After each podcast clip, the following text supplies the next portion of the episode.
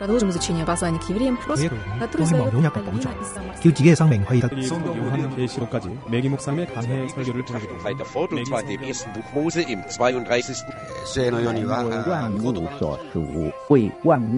¿Quién sabe cuántos idiomas hay en el mundo?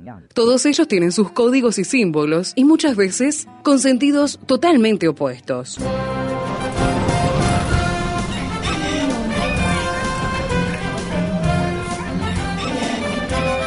Jungla semántica. Para descifrar las palabras, para entender su raíz, para saber de qué hablamos. Jungla semántica. Nos lidera en esta expedición el profesor Héctor Leites.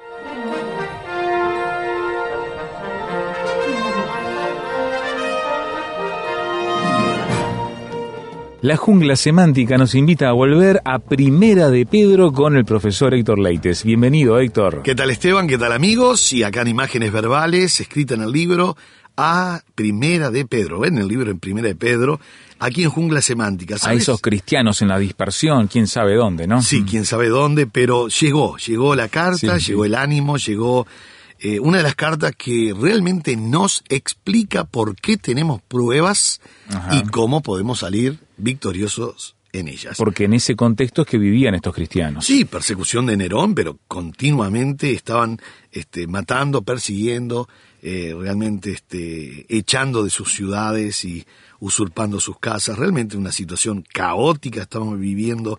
Estos cristianos del año 64, más o menos, Primera de Pedro se escribió en el 64, 65. Poco tiempo antes que eh, Tito entrara a Jerusalén a Sí, destruirla. sí, exactamente, sí. Sí, porque todavía en el año 65 se hace alusión a los eh, judíos que hacían el rito del sacrificio Ajá. y se calcula más o menos que en cuatro años, cinco años eh, cesó ese sacrificio porque Tito, al destruir este, Jerusalén, destruyó todo sistema legal, ceremonial y de culto. Claro, destruyó no hasta-. Del año 70 ellos no sacrificaron más. El judío está esperando un Hasta futuro. hoy, sí, hasta, el día de hoy. hoy. Mm. Está esperando, bueno, está esperando un futuro que supuestamente ellos están esperando su Mesías, que ya vino, pero no le aceptaron. No le aceptaron, Claro, sí. entonces eh, ellos estarían esperando su Mesías, que ya sabemos según Daniel y Apocalipsis que, y segunda de Tesalonicense, que es el anticristo, y ahí va a engañar a muchos de estos judíos para hacer el pacto con ellos, sacrificar, y después en los tres años y medio este, se da media vuelta el anticristo. Esto es, es pura escatología, pero es bueno saberlo también. Esteban, hoy tenemos o continuamos con el versículo 5. Estamos en Primera de Pedro, capítulo 2, versículo 5, que dice así: Vosotros también como piedras vivas, sed edificados como casa espiritual y sacerdocio santo, para ofrecer sacrificios espirituales aceptables a Dios por medio de Jesucristo. Y habíamos estudiado un poquito, habíamos observado algo del versículo 5, cuando dice vosotros también, evidentemente Pedro está aplicando la metáfora de que Cristo era piedra viva, piedra viva, ahora lo está aplicando a sus lectores. Realmente muy bueno esto de piedra viva. Y con, con, podríamos decir, con una sabiduría muy especial de Pedro, porque Jesús en una ocasión le llamó a él eh, una pequeña piedra, tú eres Pedro, y sobre esta roca edificaré mi iglesia. Cuando le dijo allí en Mateo 16, tú eres Pedro, utiliza la palabra piedra chica que es Petros en griego, Petros. Petros. Y enseguida Jesús dice sobre esta piedra y utiliza la palabra Petra, que es roca. Entonces lo que está diciendo es, Pedro, tu gran declaración, porque él había dicho que él era el Hijo de Dios, tu gran declaración y la gran declaración sobre este que tú has declarado, yo edificaré la iglesia, que era. Jesucristo mismo, la roca, la piedra angular. Y esto de piedra viene por supuesto, como habíamos observado, de tiempo atrás, habíamos observado algunos versículos, habíamos mirado Efesios eh, 2.22, que somos edificados, vamos siendo edificados en una, una gran casa espiritual, y cuando él dice vosotros también está aplicando la metáfora a sus lectores. Como piedras vivas, ahí estaba la palabra litos, sontes, es un participio, no solamente piedras vivas, sino como piedras vivientes o como piedras siempre viviendo. Porque como es un participio Sí. presente activo, este litos sontes, es siempre están viviendo ustedes como piedras vivas. Realmente una, una expresión muy, pero muy linda de Pedro hacia estos judíos dispersos por la persecución de Nerón y para todos nosotros. Enseguida vimos el imperativo, estamos recapitulando un poquito, que en la mayoría de las versiones ponen sed edificados, como un imperativo, suena realmente un imperativo, y así está en la versión 60, sed edificado. Pero en el griego, oikodomeste, no es imperativo, es un presente del indicativo. ¿Qué quiere decir? Que está indicando, porque es un presente del indicativo pasivo, o sea, ustedes están siendo edificados Claro. o sois edificados, pero no me está pidiendo que yo empiece a ser edificado, sino que me está indicando que estoy siendo edificado como, y enseguida dice como casa espiritual. Y esta era la habitación del Espíritu Santo, somos templo espiritual, somos templo del Espíritu Santo, por eso en el griego cuando habla de casa habla de oikos, que es casa, y cuando habla de espiritual habla de neumáticos. La palabra neumáticos, neuma es espíritu, es una transliteración de la palabra viento, soplo, aire, y se traduce como espíritu. Que igual con la palabra neumático en, es- en español, ¿no? Sí. Bueno, es interesantísimo porque el neumático, en el, el neumático en español tiene aire. Claro. Este, ahora el cristiano no tiene aire. No, no, no. Yo un día predicando, haciendo un estudio sobre esta palabra, dije, eh, algunos son neumáticos, puro aire nomás, y otros son neumáticos que son espirituales. Claro. Hay una gran diferencia entre ser espiritual y solo tener viento, aire, y nos desinflamos enseguida inclusive. Sí, sí. Pero es interesante esto en esto de la casa espiritual, del neumáticos, porque enseguida dice que somos casa espiritual, pero enseguida menciona de un sacerdote santo. Entonces somos sacerdote del templo y a su vez somos este, casa del templo. O sea, todo cristiano es el templo espiritual, pero a su vez es el sacerdote del templo. Es interesante este juego de palabra. Para la palabra eh, sacerdote está la palabra hierateuma. Y, hierateuma es sacerdote. Y hagios es la palabra santo. El hierateuma hagios, o sea, somos templo espiritual y a su vez sacerdotes del templo. Nos está colocando en una posición, ¿por qué él juega con esta palabra con, con una connotación muy, pero muy del Antiguo Testamento, aplicándolo ahora en el Nuevo Testamento, en la gracia? Porque el sacerdote era el que tenía acceso a Dios, no lo tenía la demás gente, era el sacerdote y el sumo sacerdote. El sacerdote podía oficiar este, diariamente y el sumo sacerdote solo una vez al año podía entrar al lugar santísimo. El sacerdote lo hacía en el lugar santo. Y ahora nos coloca, y él lo va a hacer más adelante también, va a mencionar Pedro que somos linaje escogido, real sacerdocio, nación santa, va a volver a jugar con este concepto de Isaías, con el concepto de Éxodo 19, porque había una gran diferencia, una gran diferencia entre aquellos sacerdotes y hoy nosotros como poder tener este gran privilegio de entrar no solo todos los días al lugar santísimo, a la presencia de Dios, sino cada cinco minutos, tres minutos, lo que querramos, porque así lo dice Hebreos, dice hermanos teniendo libertad para entrar en el lugar O sea, santísimo. podemos estar en la presencia de Dios 24 horas al día. Exactamente. Y para colmo el escritor de Hebreos puso una serie de palabras, de verbos allí y de terminología para dar la fuerza que nosotros tenemos continuamente. Por eso dice en Hebreos 10, 19, hermanos, estos son los que entran, los hermanos, los que son cristianos, teniendo libertad. Ahora, qué interesante que antes no había libertad, ahora es teniendo. No solamente tuve o tendré ni tengo, es teniendo. Es, un, es una idea de que continuamente yo estoy entrando a la presencia de Dios.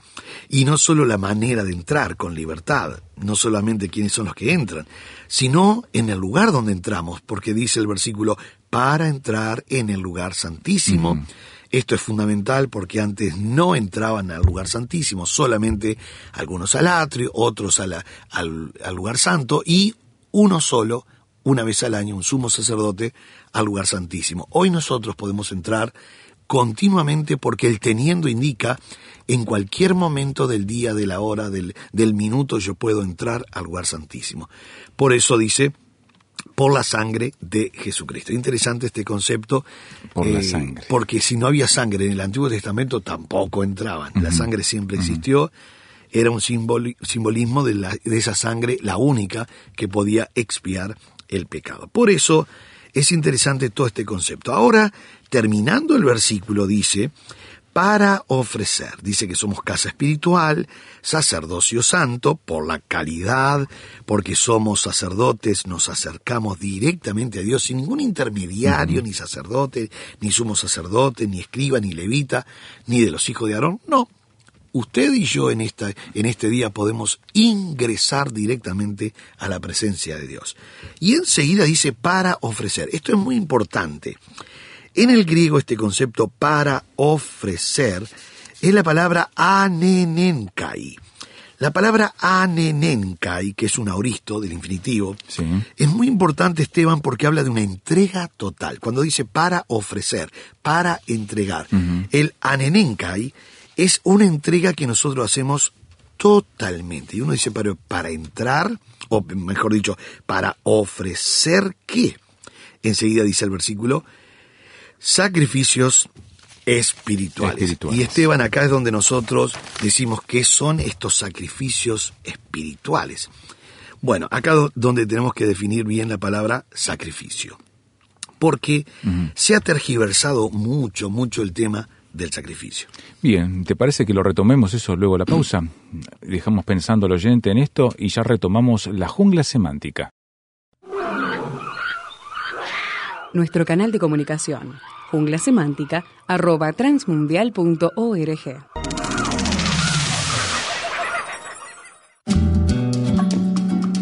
Para conocer más acerca del proyecto ANA y Mujeres de Esperanza, visítanos en nuestra página www.proyectoana.org. Allí encontrarás noticias, testimonios, poemas y artículos de interés para nosotras las mujeres. Visítanos.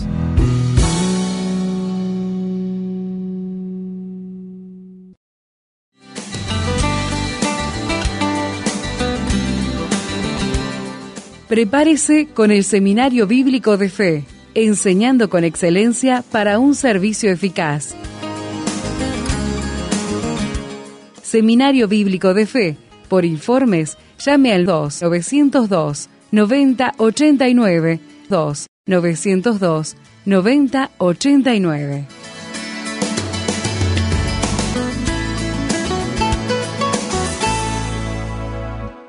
Estamos en Jungla Semántica con el profesor Héctor Leites y nos planteabas antes de irnos a ella el asunto que plantea Pedro sobre el sacrificio. Sí, se ha tergiversado mucho el concepto de sacrificio, tanto que eh, las sectas, las religiones, organizaciones tratan de hacer algún sacrificio para acercarse a Dios. Sí, sí. Y acá el tema no es que hay que hacer algún sacrificio para acercarse a Dios, sino por causa que yo tengo libertad para acercarme a Dios, yo hago algo, pero por gratitud. Acá es donde uno tiene que ir despacio con la palabra sacrificio, porque en realidad la Biblia, en el Nuevo Testamento, en la gracia, eh, en Cristo, no se nos pide sacrificios. Ajá. No se me pide ir de rodilla a ningún lado, no se me pide que, que yo entregue tanta plata para que Dios me bendiga, o que yo tenga que estar tantos días en el culto para que Dios me bendiga, o que ore tantas horas para que Dios me bendiga,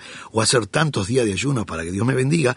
Hemos tergiversado el concepto de manipular o querer torcerle el brazo a Dios con el Ah, tema de los sacrificios. Entiendo.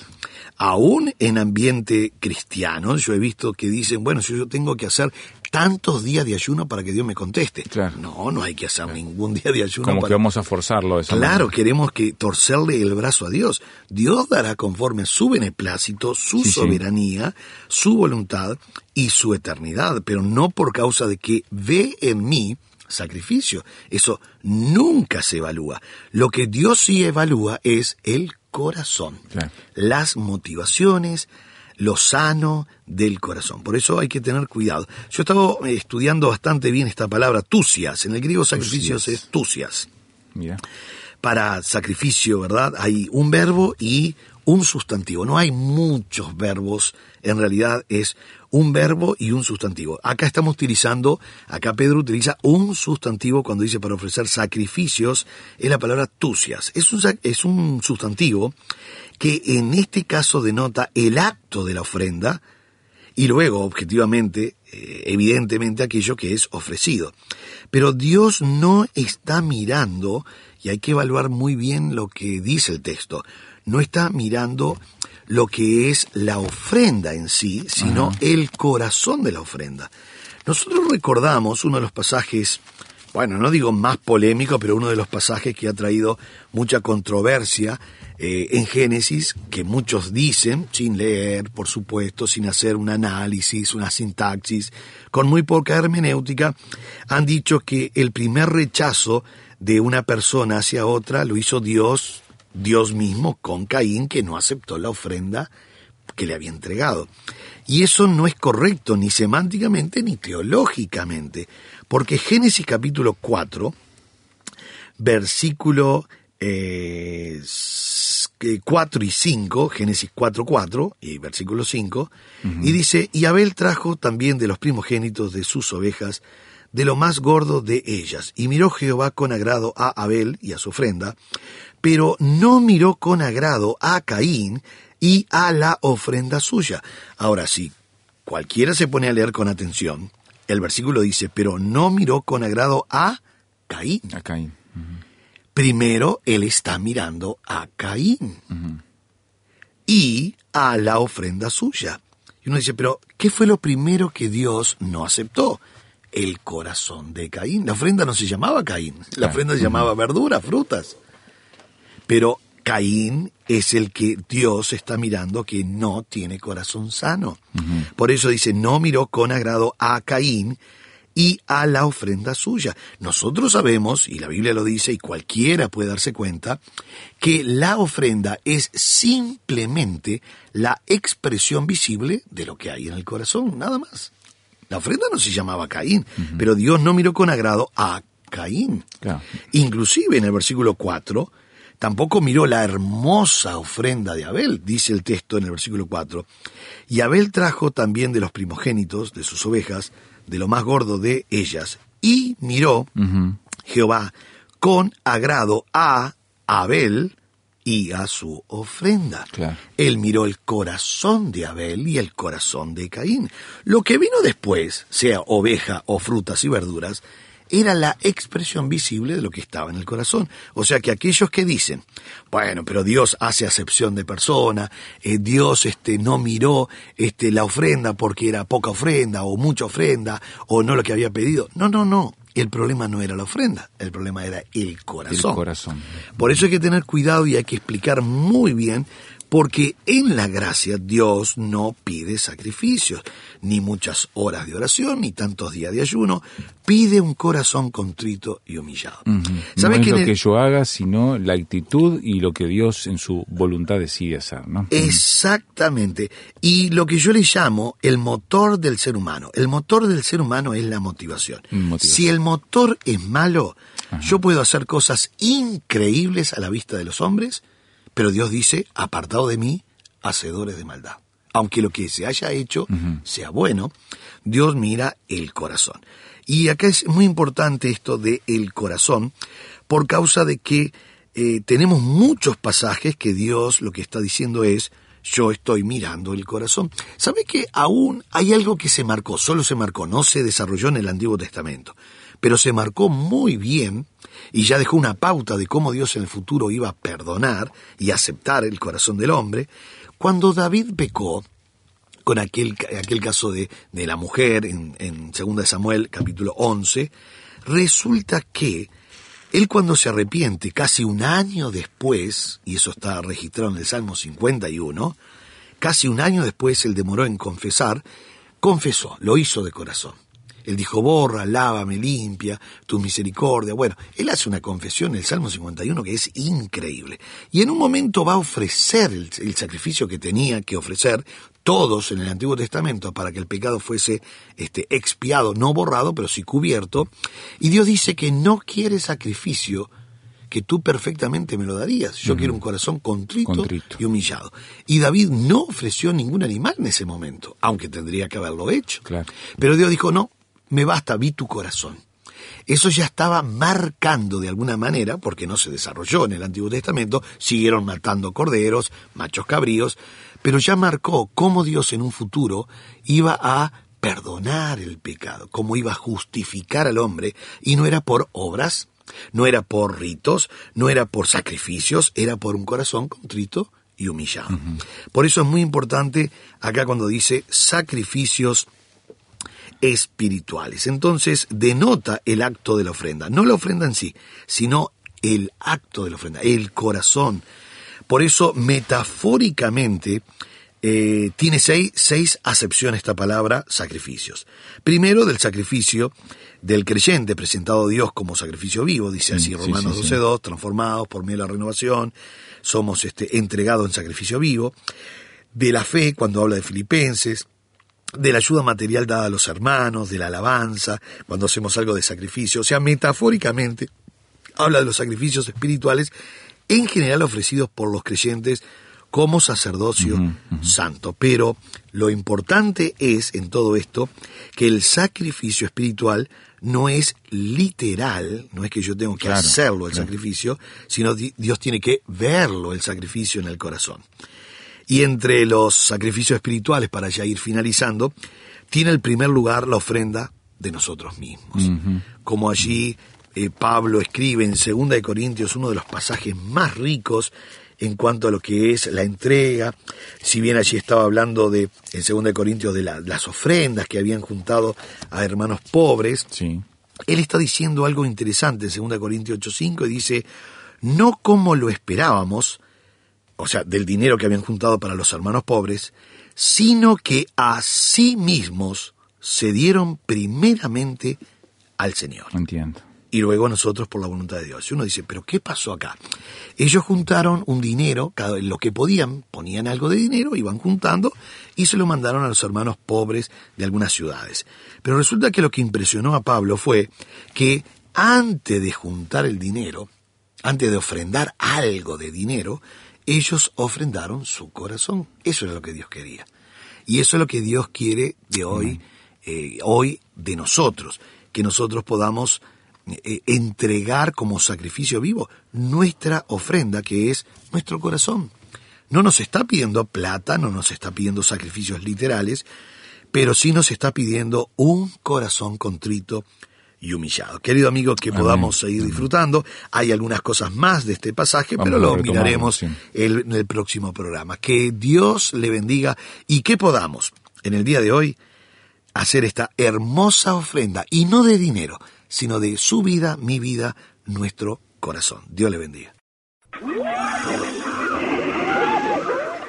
Se nos viene un nuevo taller para el mes de junio de 2018 con el Seminario Bíblico de Fe. Contanos, Héctor. Sí, exactamente. El Seminario Bíblico de Fe dictará en junio otro taller sumamente importante, infiltración del judaísmo en la iglesia evangélica. Muy importante. El mes pasado estuvimos con infiltración de enseñanzas extrañas Sí, y tocamos sí. de todo, pero no tocamos el tema del judaísmo. Este taller va a ser específicamente sobre este tema. No solo enseñanzas extrañas, sino va a ser específicamente infiltración del judaísmo en la iglesia de hoy. Y es un problema porque todo lo que luchó Pablo, todo lo que luchó Cristo para sacar el judaísmo, los judaizantes, todo lo que luchó, entregaron su vida y hoy nosotros estamos enamorándonos, entre comillas, de el judaísmo y estamos tergiversando, inclusive Santa Cena, ya no son Santa Cena, son Pascua, y un montón de prácticas que pueden llegar a ser peligrosísimas Mirá, y se confunde cristianismo con... con el judaísmo. Y hay que tener mucho cuidado. Este, hay muchos informes, muy buenos libros acerca de los Gálatas del siglo XXI. Vamos a estar to- to- tocando la infiltración del judaísmo en la iglesia evangélica de hoy.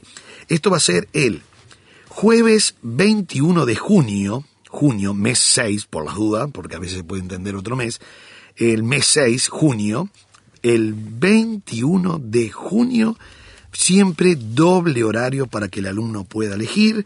Estamos en Julio, Herrera y Oves 1274, entre San José y Soriano. O sea, de la Plaza del Entrevero, Plaza Fabini, Plaza del Entrevero como se le llama, una cuadra y media para el lado de la playa. Los teléfonos de contacto 2 902 90 89, 2 902 90 89 y 094 95 99 12 094 95 99 12 y el correo es seminario bíblico de fe arroba adinet.com.uy. Así que les esperamos jueves 21 de junio el taller Infiltración del Judaísmo en la Iglesia de hoy. Doble horario de 9 a 12 o 19 a 22 a elección del alumno. Dios le bendiga y les esperamos entonces, vaya agendando para ir al seminario bíblico de fe para este taller. Dios le bendiga.